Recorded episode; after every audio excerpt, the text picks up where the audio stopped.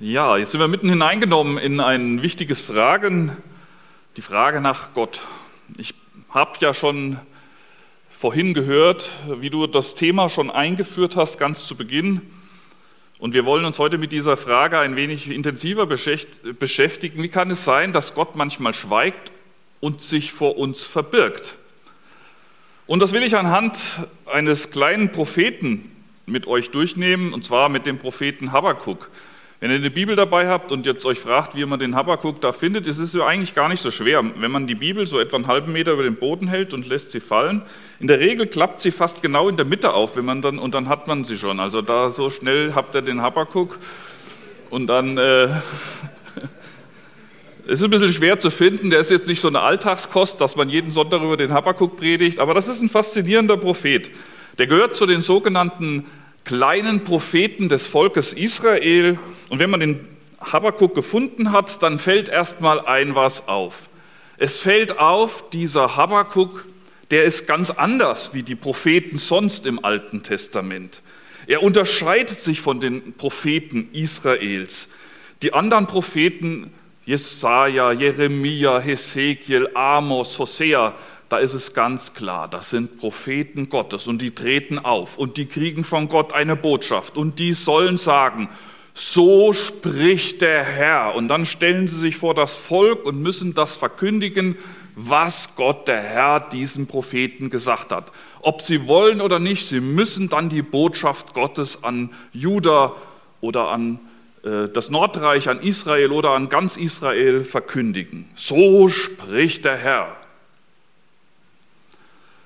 Der Prophet Habakkuk ist anders. Der Prophet Habakkuk ist einer, der die Menschen, die Leute aus Israel vor Gott vertritt. Er ist ein Mann, der die Fragen stellt, die Israel auf der Seele hat. Er stellt die Fragen, warum? Er stellt die Frage, wie lange noch? Er stellt die Frage, wo bist du? Warum schweigst du? Man da in Kapitel 1, in Habakkuk 1, Vers 2, das einfach mal so sich vor, vor Augen malt, der beginnt nicht mit dieser Aufforderung, so spricht der Herr, jetzt hört mal gefälligst zu, sondern der geht zu Gott als Prophet und spricht, Herr, wie lange noch soll ich schreien? Wie lange noch willst du nicht hören? Wie lange noch soll ich rufen Frevel oder Bosheit und du willst nicht helfen? Warum lässt du mich die Bosheit sehen und ziehst dem Jammer zu? So geht's los mit dem Propheten Habakkuk. Der stellt die Fragen, die Israel hat. Warum hörst du nicht? Wie lange sollen wir uns noch abzappeln? Warum hat das Böse so eine Oberhand? Warum greifst du nicht ein? Warum schweigst du? Und das sind vielleicht auch manchmal Fragen, die wir uns im Leben stellen. Wir betrachten so unsere Welt, die Kultur, wie sie sich gerade in Deutschland entwickelt. Man guckt so in die Nachrichten und dann fragt man sich auch so, äh, also, hm, wie ist das nun? Warum lässt denn Gott das alles zu?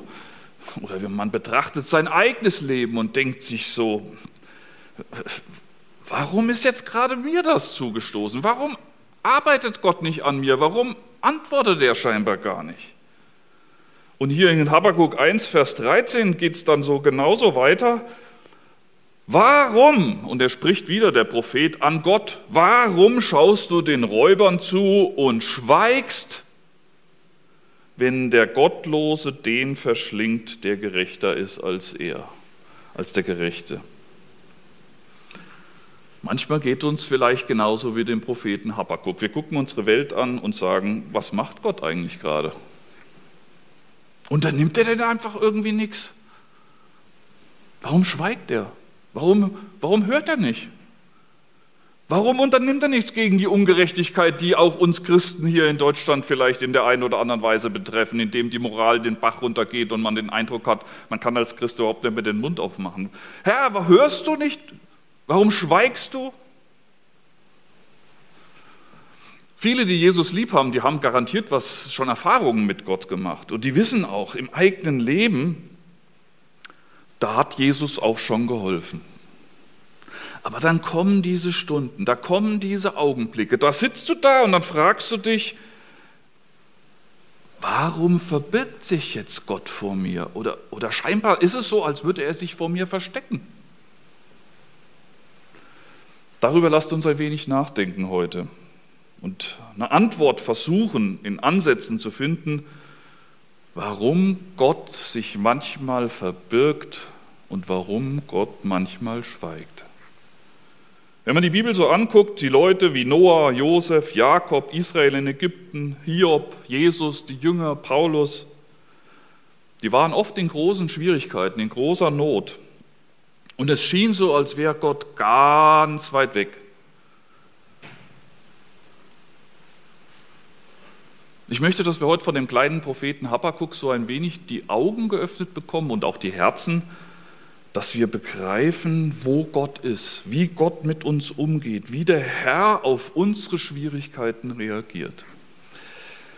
Ein erster Punkt, den ich vom Propheten Habakkuk sozusagen ableite, ist erstens, Gott verbirgt sich manchmal und schweigt damit wir wieder begreifen, wer er ist. Gott verbirgt sich manchmal und schweigt, damit wir wieder begreifen, wer er ist. In Habakkuk 1, Vers 12 heißt es, und da hat Habakkuk als Prophet mitten in, seinen, in dem großen Fragenkatalog, mit dem er loslegt, mit dem er Gott bombardiert, kommt auf einmal so eine grundsätzliche Perspektive, wie er Gott sieht. Aber du, Herr, Du bist ein Herr, du bist mein Gott, du bist ein Heiliger, der von Ewigkeit her ist.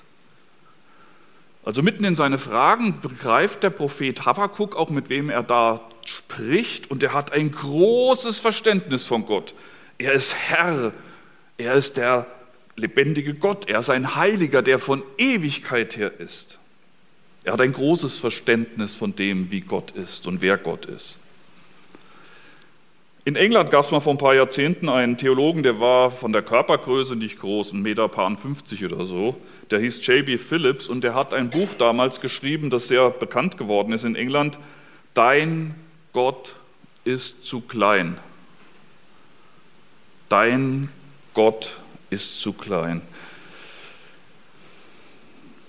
Das ist das Problem, was Israel hier hatte damals. Sie haben Gott verniedlicht, sie haben Gott verkleinert. Sie haben Gott versucht, in ihre eigenen Wünsche hineinzupassen, so wie so eine Erfüllungsgehilfe der eigenen Bedürfnisse. Dafür ist Gott ganz gut. Und wenn dieser J.B. Phillips vielleicht noch leben würde und er würde noch mal ein Buch schreiben, dann würde er vielleicht sagen, dein Gott ist zu billig zu haben. Viele Zeitgenosse, auch wir vielleicht unter uns Christen, wir haben manchmal auch so eine Vergesslichkeit, dass wir nicht mehr begreifen, mit wem wir es da eigentlich zu tun haben, den wir im Gottesdienst oder in unserem privaten anrufen. Seine Größe, seine Herrlichkeit, sein Ruhm, seine Heiligkeit. Ich weiß nicht, ob das dein Problem ist, aber es ist in der Schrift immer wieder zu sehen. Gott verbirgt sich manchmal und schweigt, wenn seine Leute nicht mehr begreifen, mit wem sie es eigentlich zu tun haben. Mit wem sie eigentlich sprechen mit dem heiligen Gott. Kann es sein, dass manchmal Gott müde wird, der Leute, die überdrüssig seinen Namen im Munde führen, aber im Grunde gar nicht mit dem Herzen bei ihm sind, die ihn gar nicht ehren, die ihn gar nicht verehren, die ihn gar nicht wirklich anbeten? Israel hatte das Problem. Das war damals hier das Problem, wo der Prophet Habakkuk als Prophet berufen wurde. Da fehlte es an Ehrerbietung, da fehlte es an Respekt, die Gott gebührt. Und es kann sein, dass Gott manchmal darauf wartet, bis wir wieder mit gebührender Haltung ihm entgegentreten und wir wieder begreifen, mit wem wir es zu tun haben. Vielleicht sind wir ein wenig zu kumpelhaft mit Gott geworden, mit dem allmächtigen Gott. Als ich so 13, 14 war, da war eins meiner faszinierendsten äh, Dinge, die ich gerne gelesen und wo ich mir alles Mögliche, was für diese Teenagerjahre zur Verfügung stand, angeguckt habe, das war die Astrophysik.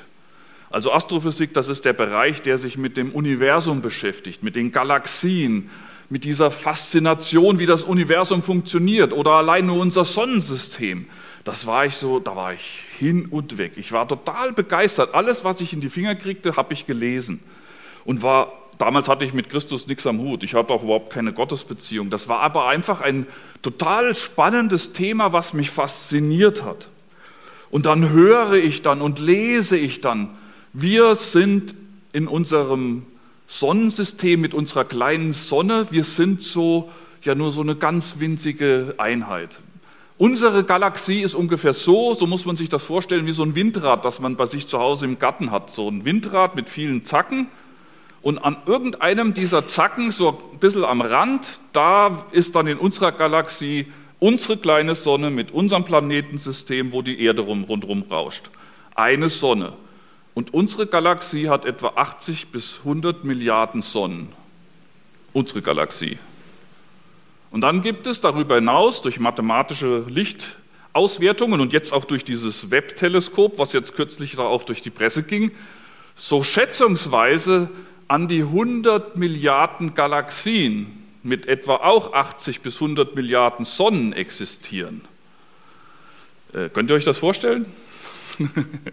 also ich habe mich da immer reingekniet in diese, diese Größe, diese Faszination. Und dann bin ich eines Tages über so ein Buch gestolpert. Ich hatte ja keine Ahnung so von christlichem Glauben, aber das war ein amerikanischer Astrophysiker, ähm, das Taschenbuch habe ich irgendwo äh, gefunden und habe äh, mitgenommen, gekauft, gelesen. Es waren auch all diese wichtigen, wunderbaren Dinge über die Galaxien drinne. Und zum Schluss, das war nämlich ein Christ, zum Schluss beschreibt er dann auf einmal verschiedene Psalmworte oder auch bei Hiob. Und da kommt dann auf einmal so eine Antwort raus. Und nachdem alles beschrieben ist mit diesen riesigen, gigantischen Größen von dem Universum, und Gott hält alles in seiner Hand.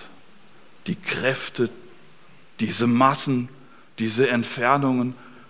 Ganz lapidar, Gott hält alles in seiner Hand. Wisst ihr, mit wem wir es da zu tun haben? Wisst ihr, was das für ein Gott ist?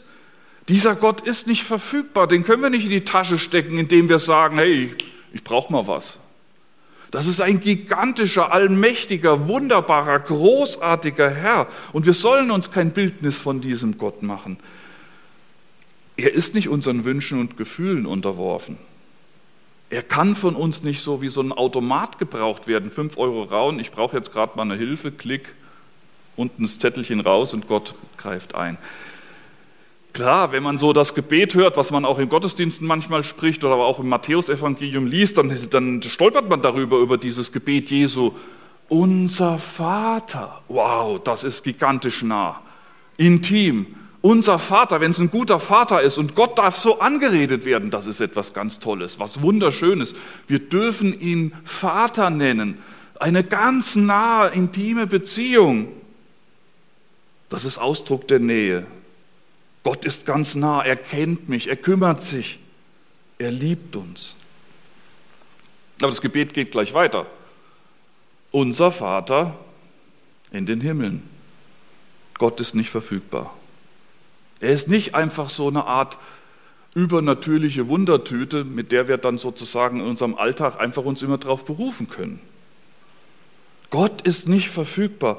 Daher sollten wir vorsichtig sein mit dem, was wir dann von und über Gott reden, indem wir dann manchmal auch großspurig daherreden, dass Gott mir dies und jenes gezeigt oder gesagt hat. Wenn es so ist, ist es ja großartig, aber manchmal ist es auch nur, dass Gott dann als Lückenbüßer dient, weil unsere frommen Wünsche, äh, weil unsere Wünsche einfach fromm garniert werden. Man hat so ein paar Ideen, aber das soll ja in der christlichen Szene ein bisschen fromm klingen, also muss man dann den Gott hinzufügen, dass Gott mir das gesagt hat. Aber ist es so oder ist es nicht so? Darauf kommt es an. Mit wem haben wir es denn zu tun, mit diesem allmächtigen Gott? In Habakkuk 2, Vers 20 heißt es, von, äh, sagt der Habakkuk, aber der Herr ist in seinem heiligen Tempel, es sei vor ihm stille alle Welt.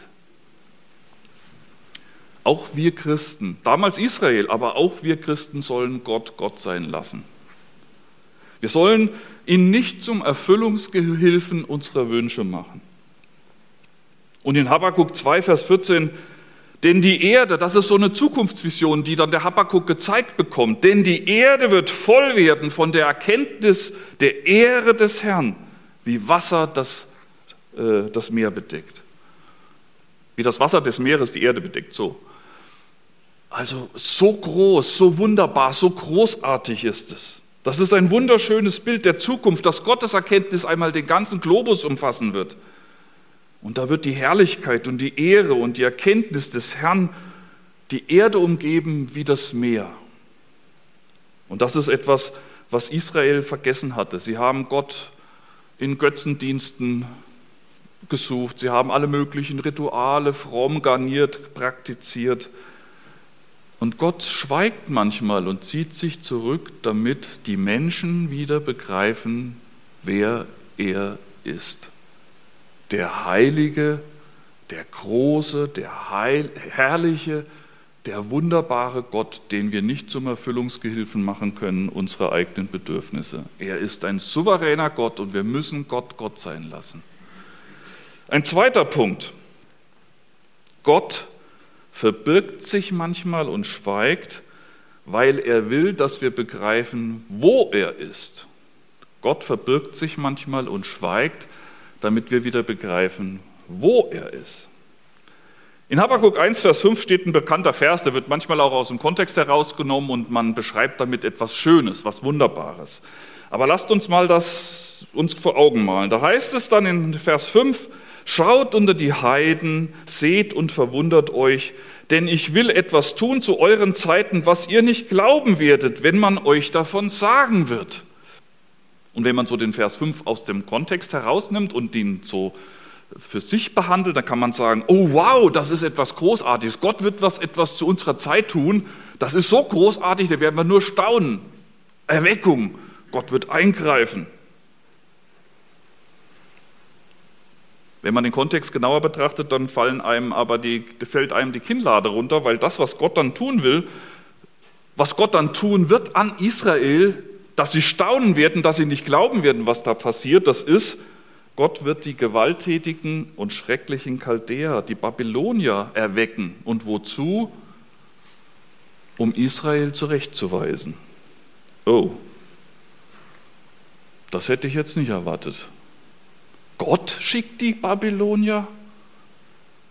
Gott nimmt das Volk in die Mangel, indem es ein Nordreich, also aus dem Norden, ein Volk schickt und sie zurechtweist. Das ist aber eine unangenehme Botschaft, das ist aber auch sehr ernst. Kapitel 2 beschreibt dann jetzt Habakuk, nachdem er die vielen Fragen gestellt hat, beschreibt er jetzt seinen Dienst, zu dem Gott ihn berufen hat.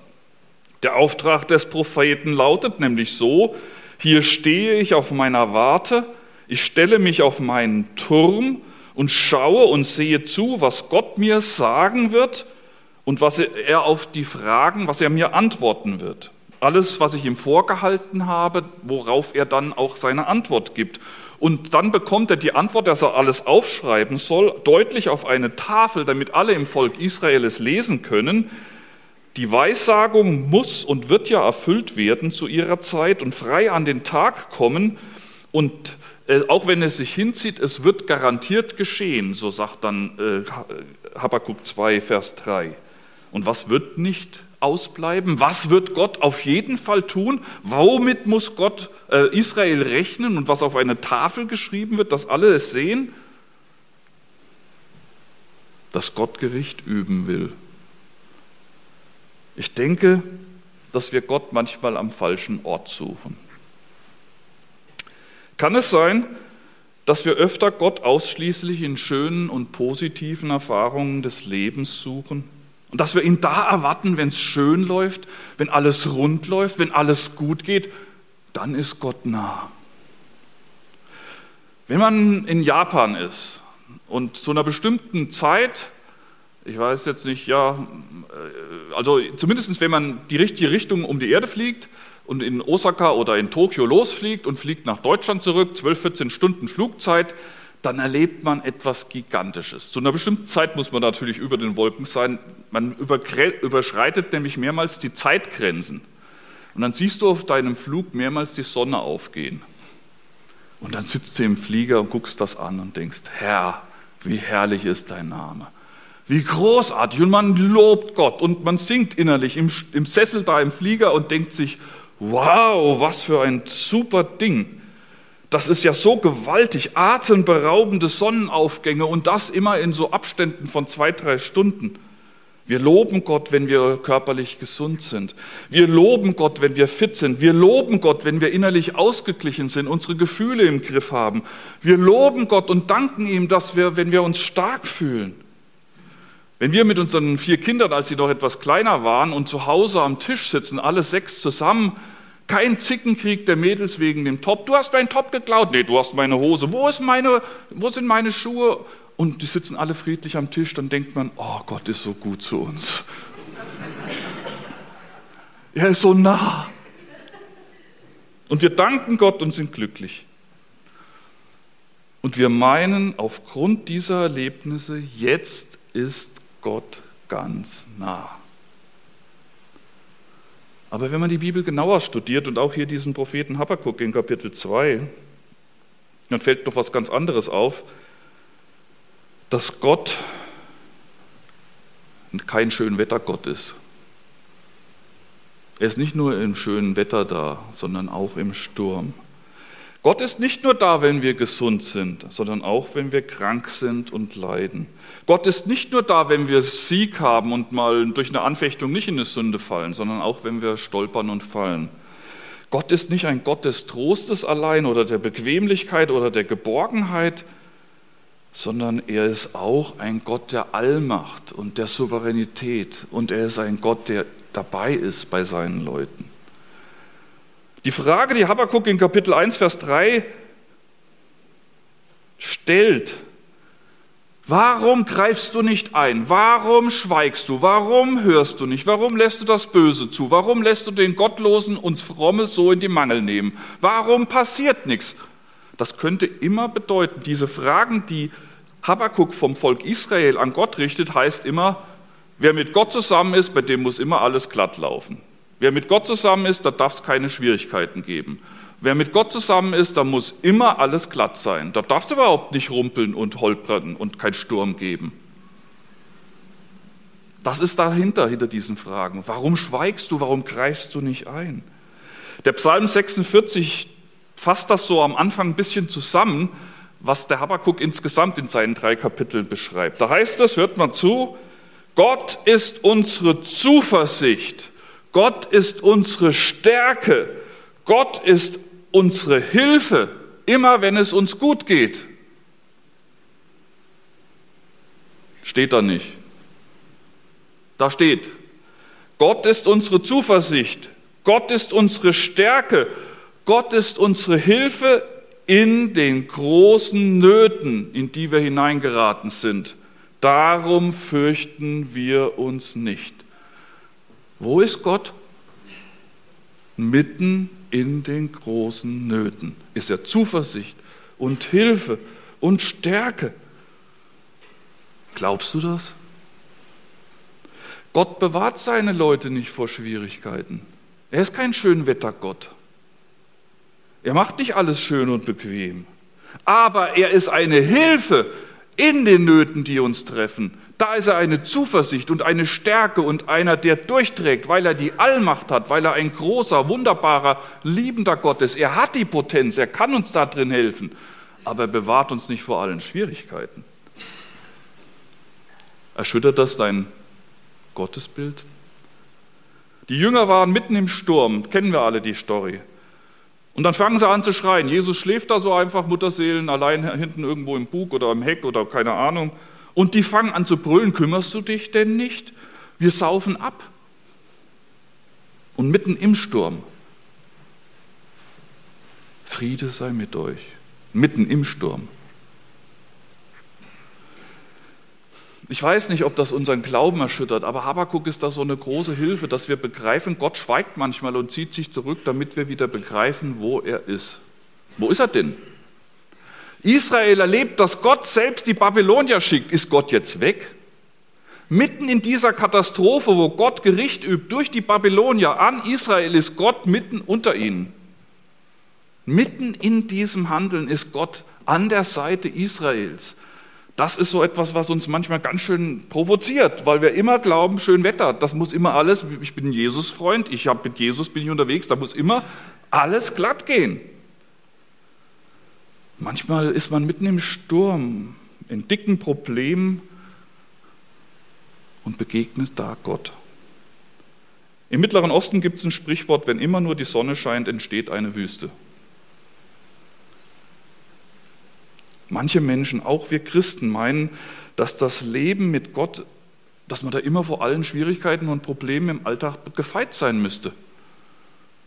Hey, ohne Gott habe ich Schwierigkeiten. Mit Gott sind alle Schwierigkeiten äh, überwunden. Aber man muss manchmal dazulernen, mit Gott hat man manchmal Schwierigkeiten, die man ohne Gott nicht hätte. Weil man dann auf einmal ein Bekenner Jesu ist und dann auf einmal kommen Dinge, die man vorher gar nicht hat. Aber wie dem auch sei, es ist etwas, was die Bibel uns immer wieder lehrt. Oft begegne ich Gott dann, mitten wenn die Sturmwellen erst in mein Boot schwappen. Durch das Tal des Todesschattens ich marschiere mit Psalm 23 und wie ich dann begreife, wo Gott ist. Jesus sagt in Psalm 8, äh Quatsch, in Matthäus 28 zu seinen Jüngern, ich bin bei euch alle Tage, wenn es euch gut geht. Sagt er nicht. Ich bin bei euch alle Tage. Punkt. Und was sind das für Tage? Supertage, fröhliche Tage, schöne Tage, Feiertage, aber auch Frusttage, entmutigte Tage, leidende Tage. Wo ist Jesus? Bei uns, neben uns. Der Habakuk beschreibt was im Kapitel 3 von einem tiefen Glauben, da können wir Christen uns eine dicke Scheibe von abschreiben. Das ist kein Schönwetterglaube, sondern Habakuk hat eines der größten und weltbewegendsten Worte im Kapitel 3 formuliert, wo man einfach nur mit großen Augen drauf gucken kann und sich denkt, du liebe Zeit, ob ich diesen Glauben, ob ich den schon bei mir finde? Der kennt Jesus gar nicht, der Habakuk. Der weiß überhaupt nichts vom Heiligen Geist und was der im Leben eines Menschen bewirken kann. Kapitel 3, Vers 17 und 19, das gehört so zu dem sogenannten Psalm des Habakuk. Der fängt da auf einmal an, die Situation nun zu beschreiben, nachdem die Chaldäer, die Babylonier Israel einmarschiert sind und dann haben die Verwüstungen hinterlassen. Und Habakkuk beschreibt etwas von seinem inneren Glauben, dem er auch, das er auch dem Volk Israel wünscht.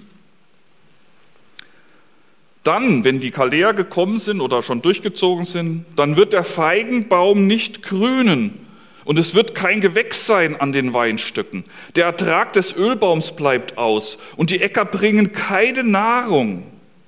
Schafe werden aus den Hürden gerissen und in den Ställen werden keine Rinder sein. Ein ganz schön trostloses Bild. Alle landwirtschaftlichen Produkte platt. Rausgerissen, geklaut, geplündert. Die Vieh, alles Vieh aus den Ställen geraubt. Es ist trostlos für das Volk Israel, dass diese Katastrophe erlebt. Und dann geht der Habakuk weiter und dann sagt er seinen Glauben. Aber ich will mich freuen des Herrn und fröhlich sein in Gott meinem Heil. Was ist denn das? Wieder den Augenschein vertraut er Gott. Wieder den Augenschein. Alles liegt nieder. Also Israel war eine landwirtschaftliche Gesellschaft. Wenn da alles landwirtschaftliche zerstört ist, alles Vieh geklaut, dann zu sagen, aber ich will mich freuen des Herrn und fröhlich sein in Gott meinem Herrn, entweder ist der bekloppt oder der weiß, was Glauben ist. Das ist Glauben. Der kennt wirklich Jesus noch nicht, aber er vertraut Gott. Habakkuk hat nichts von dem Herrn verstanden, noch nicht in der Form, wie wir das heute tun dürfen vom Neuen Testament her. Und dennoch will ich von Habakkuk diese Lektion lernen, dass mein Glaube nicht abhängt von den äußeren Umständen. Dass mein Glaube nicht abhängt von dem, was ich erlebe oder nicht erlebe, sondern dass mein Glaube abhängt von Gott, der alles kann. von dem Gott, dem das Universum unterworfen ist, von dem Gott, der der große, herrliche, wunderbare Gott ist, den wir in Jesus kennen. Es kann sein, dass Gott manchmal sich verbirgt und schweigt, damit wir wieder begreifen, wo er ist. Wo ist er? Immer bei uns. Immer. Ein dritter Punkt. Gott verbirgt sich manchmal und schweigt, damit wir verstehen, wie wir zu ihm kommen können. Gott verbirgt sich manchmal und schweigt, damit wir wieder begreifen, wie wir zu ihm kommen können. Die Bibel berichtet in überwältigender Klarheit immer wieder davon, dass man im Grunde nur durch den Glauben an Gott und äh, durch den Glauben zu Gott kommen kann. Das ist nicht unsere Erfahrung, was wir so erleben. Es ist nicht das Schauen, dass wir da etwas sehen und deswegen an Gott, äh, Gott vertrauen. Es ist auch nicht unsere Klugheit und Intelligenz, weil wir so vernünftig sind, dass wir Gott besser begreifen und dadurch zu Gott kämen. Nein, Habakkuk 2, Vers 4 macht das deutlich. Der Gerechte wird durch seinen Glauben leben. Das ist so eine, ein Vers, der hat die Welt mehrmals auf den Kopf gestellt im Laufe der letzten zweieinhalbtausend Jahre. Der Gerechte, der mit Gott in einer guten Beziehung lebt, der Gerechte, wird durch Glauben leben. Glauben heißt hier Vertrauen. Das ist etwas, was uns zum Zentrum des christlichen Glaubens führt und man ist vielleicht dann auch geneigt, das irgendwie abzuschmettern und zu sagen, na ja, klar, wir sind alle evangelisch und wenn wir hier eine Evangelisation haben und so, dann geht es darum, die Leute, die dann zu uns kommen, denen muss gesagt werden, durch deine guten Werke kommst du nicht in den Himmel, du musst schon glauben. Nur allein durch Glauben kommst du, wirst du gerettet, aus Gnade und aus Glauben. Soweit, so gut. Und dann ist man Christ. Und wie kommt man dann da in eine Beziehung zu Gott? Indem man die Ärmel hochkrempelt und Gott sagt, schau mal, was ich für ein braver Junge bin, was ich für ein braves Mädel bin, ich, ich halte deine Gebote, du nimmst mich doch jetzt sicherlich noch mehr an. Nö. Auch als Christ ist die Beziehung zu Gott immer verwurzelt im Vertrauen. Das ist der einzige Zugang zu Gott. Immer, auch als Christ. Der Paulus hat diesen Vers in Habakkuk 2, Vers 4 dazu benutzt, um den Römerbrief und den Galaterbrief grundlegend dadurch zu prägen. Das ist das Wesen des Christseins, das er hier in Habakkuk 2, Vers 4 entdeckt. Allein durch Glauben wird man schuldlos und gerecht vor Gott anerkannt. In dem Glauben an Jesus, nicht durch die eigene Leistung, nicht durch meine Frömmigkeit, nicht weil ich brav bin, nicht weil ich die toll die zehn Gebote halte. Damit kann ich keinen Blumentopf gewinnen bei Gott, sondern weil ich Gott vertraue, weil ich Jesus glaube, weil ich dem Evangelium glaube. Und Gott war zu keiner Menschheitsgeschichte ohne solche Leute, die ihm gedient haben. Und Gott hat immer wieder Menschen gebraucht, die, ihn ein, die zu ihm eingeladen haben. Und so hat auch Martin Luther über den Römerbrief und über den Habakkuk 2, Vers 4 sein eigenes tadelloses Leben. Er hat sich täglich mit einer mit, mit Nadelspitzen gepieksten Peitsche auf den Rücken geschlagen, hat sich gefoltert, hat sich gegeißelt, weil er Gott in seiner Frömmigkeit gefallen wollte bis er über Habakkuk 2, Vers 4 gestolpert ist. Der Gerechte wird durch Glauben leben. Und seine sündhaften Gedanken wollte er mit Selbstgeißelung austreiben. Seine bösen Worte wollte er durch Selbstgeißelung austreiben. Und damit kommt er keinen Millimeter zu Gott. Das hat er über Habakkuk 2, Vers 4 und dann den Römerbrief begriffen. Frieden mit Gott und eine gute Beziehung geschieht durch Vertrauen. Der Habakkuk hat also über den Römerbrief auch Martin Luther dazu gebracht, die Reformation anzustoßen. Und das ist etwas, was uns auch heute herausfordert, dass wir begreifen, wenn wir in eine Beziehung zu Gott treten oder in unserer Beziehung mit Gott bleiben wollen, es geschieht nur durch Vertrauen. Gott Vertrauen. Jesus Vertrauen. Wir verstehen nicht alles, was wir im Leben so mitmachen. Manchmal hängen wir in so einer Endlosschleife, wo man den Eindruck hat, warum greift denn Gott nicht ein? Warum hänge ich hier so drin? Es gibt Fragen und Rätseln, die auch uns Christen betreffen. Und doch ist es die Beziehung zu Gott wird nicht dadurch gelöst, indem wir jetzt auf einmal den großen, äh, den großen Lösungsansatz präsentiert bekommen, sondern dass wir durch simplen Glauben Gott vertrauen, dass er etwas tun kann und in unser Leben eingreifen kann. Unser Vertrauen auf Gott. Manchmal ist es so wie die Kinder, wenn sie spielen mit Bauklötzen und bauen dann, oh, ich krieg den höchsten Turm. Unsere Kinder haben da immer Wettbewerbe mit Holzklötzchen gemacht, wer den höchsten Turm kriegt und so. Und dann kracht das ganze Ding ein und äh, es gibt das große Gejammer. Manchmal ist es auch so, wir wollen durch unsere Verhaltensweisen Gott Türmchen bauen aus Holzklötzen unserer guten Taten und äh, verstehen dann oft nicht, warum Gott uns nicht dadurch besonders segnet, werden sauer, werden ärgerlich, werden wütend, wie Habakkuk 1, wo er diese Fragen stellt, warum schweigst du, warum hörst du nicht zu? Da sind die Bauklötzchen umgefallen von dem, was man alles Gott meint bringen zu können. Hier fehlt der Glaube. Der Glaube ist es, der, der das in Beziehung setzt, was wir zum Leben brauchen. Wir haben mit Gott Dinge erlebt. Und die Zukunft, in die wir gehen, die darf auch davon geprägt sein, dass wir wissen, er wird auch in der Zukunft uns begleiten. Komme, was da wolle. Ich will ihn schon für das preisen, was er für mich tun wird.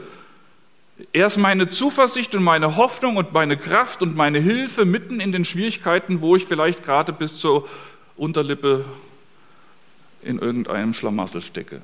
Er wird es tun. Ich vertraue auf ihn. Thomas kriegt gesagt, als er da so rummotzte und sagt, was, ihr habt den Auferstandenen gesehen, glaube ich nicht. Wenn ich ihn jetzt selbst sehe und an seine Wunden fasse, dann glaube ich nicht. Und dann sieht Jesus, äh, sieht Thomas ihn dann eine Woche später auch in dem Raum. Und äh, ich glaube, du, mein Herr und mein Gott, er betet ihn an als mein Herr und mein Gott. Und Jesus sagt ihm, gesegnet sind die, die nicht sehen und doch glauben. Das ist das, was er auch uns verheißt. Wir erleben nicht immer sofort den Schnips, dass Gott uns aus irgendwas herausholt, aber was wir genauso üben und praktizieren können, ist Gott vertrauen in der Situation, in der wir sind. Das Vertrauen, wenn alles misslingt. Das Vertrauen, wenn wir nicht begreifen, warum das so ist. Wenn wir uns ärgern, warum hat Gott das zugelassen, dass dies und jenes am Arbeitsplatz mir zugestoßen ist? Wieso musste dieser Mensch jetzt schon sterben? Warum klappt es in unserer Ehe nicht? Wir rumpeln immer so zu, aufeinander zu, obwohl wir doch beide Jesus lieb haben. Und trotzdem gibt es da irgendwelche Spannungen. Warum greift denn Gott nicht ein? Warum hört er nicht? Oder meine Probleme am Arbeitsplatz, ich kriege da einfach nicht die Kurve. Warum hört Gott mein Rufen nicht? Wieso ist meine Gesundheit so angeschlagen? Wieso, warum, wie lange? Warum schweigst du? Und da sagt Habakkuk in Kapitel 3, obwohl alles fehlschlägt, ich will mich freuen des Herrn und fröhlich sein in, in, äh, in, fröhlich sein in ihm. Denn er ist meine Zuversicht, meine Hilfe, meine Kraft und derjenige, der mich durchbringt. Das ist tiefer und reifer Glauben. Ich muss da lernen, ich muss das noch buchstabieren. Und ganz zum Schluss noch ein paar kurze Gedanken. Gott verbirgt sich manchmal und schweigt, weil er will, dass wir neue und tiefere Erfahrungen mit ihm machen. Gott verbirgt sich manchmal und schweigt, damit wir wieder tiefere Erfahrungen mit ihm machen. In Kapitel 3, Vers 2 beginnt Habakkuk seinen Psalm, indem er dann durch diese ganzen Fragen und auch seinen Prophetenamt in Kapitel 2, wo er dann dem Volk auch das Gericht vor Augen malen muss, weil das so gottlos geworden war, dann steht er da und betrachtet Gott wie er ihn kennengelernt hat. Herr, ich habe die Kunde von dir gehört, ich habe deine Werke gesehen, Herr. Mache es, mache deine Werke wieder lebendig in naher Zeit und lass kund werden in naher Zeit, was du alles tun kannst. Im Zorn denk an Barmherzigkeit. Das ist jetzt das Gebet, das Habakkuk betet. Herr, ich habe von dir gehört. Herr, ich habe mich jetzt wieder daran erinnert, wer du eigentlich bist, was du für ein großartiger Gott bist. Ach bitte, lass uns doch wieder neue Erfahrungen mit dir machen. Lass uns doch wieder neu sehen, wie du eingreifst. Bitte, im Zorn denke an Barmherzigkeit. So betet Habakkuk. Er will, dass wir auch das zu unserem Gebet heute machen, dass wir beten, hey, meine Situation mag so sein, dass ich mich fühle wie der, äh, wie David, ich marschiere durch das Tal des Todesschattens. Ich fühle mich so wie einer, der im Elend hängt und denke, Gott hat mich vergessen. Aber das Gebet hier sagt, denke wieder an mich. Ich will wieder erfahren, wie du gnädig eingreifst. Ich will wieder erfahren, wie du meine Situation veränderst. Er will, dass wir wieder neu vertrauen auf das, was passieren kann und wo Gott eingreifen kann.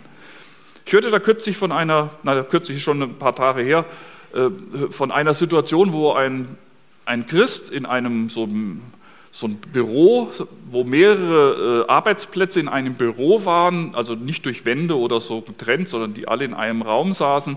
Und er war als Christ bekannt und da gab es so zwei Männer, die haben ihn immer madig gemacht, immer zynische Worte, immer öffentlich ihn irgendwie ans Bein getreten. Und der war total innerlich verzweifelt. Zum Chef gehen und die Kollegen anprangern, das wollte er nicht aber auch so richtig zu reagieren auf diese oftmals sehr wortgewandten Kollegen im Großraumbüro, das wusste auch nicht, wie er da reagieren konnte. Er war richtig zermürbt. Herr, hilf doch irgendwie. Und dann hat er so sechs, acht Monate lang einfach für diese nervigen und anstrengenden zwei Kollegen im, im Büro gebetet. Herr, tu ihnen Gutes. Ich habe keine Ahnung, was die für Probleme haben. Tu ihnen Gutes. Er hat nicht mit dem Chef geredet, hat auch mit den Männern nicht geredet. Und, er, und dann kommt das Zeugnis, nach sechs, acht Monaten auf einmal fangen die an, mit ihm freundlich zu reden. Fangen, hören nicht mehr so zynische, blöde Witze über ihn als Frommer. Reden auf einmal normal mit ihm. Der sagt, für mich war das eine Hilfe Gottes, wo ich Erfahrungen gemacht habe, mittendrin wo ich überhaupt nichts tun konnte, wo ich verzweifelt war und einfach nur gesagt hat, Herr, mach was mit den Männern. Ich habe keine Ahnung, wie das sich im Büro ändern kann. So ist Gott. In naher Zeit denkt er an einen, und manchmal dauert es sechs, acht Monate, vielleicht auch manchmal länger, bis man diese, diese tiefe Hilfe Gottes auch erfährt. Der Gerechte vor Gott wird durch sein Vertrauen leben, indem er Gott vertraut. Das ist das, was wir hier lernen können. Das sind nicht alle Antworten, die man auf diese Frage geben kann, aber es sind ein paar Antworten, von denen ich immer wieder auch lerne, wenn ich den Propheten Habakkuk in diesen drei Kapiteln studiere. Also machen wir uns das nochmal klar. Es kann sein, dass Gott manchmal schweigt und sich zurückzieht, aber das ist nur so eine Art Wahrnehmung aus unserer Perspektive, dass er sich zurückzieht und schweigt. Warum? Damit wir wieder begreifen, wer er ist. Mit wem haben wir es da zu tun? Mit dem dreieinigen Gott mit diesem wunderbaren, herrlichen Schöpfer des Universums, der alle Macht gegeben ist im Himmel und auf Erden, das auch für Jesus gilt. Wir sollen begreifen, wer er ist, wieder staunen, in Ehrfurcht und Respekt vor diesem lebendigen Gott, auch als Christen stehen. Gott schweigt und verbirgt sich manchmal, damit wir wieder begreifen, wo er ist.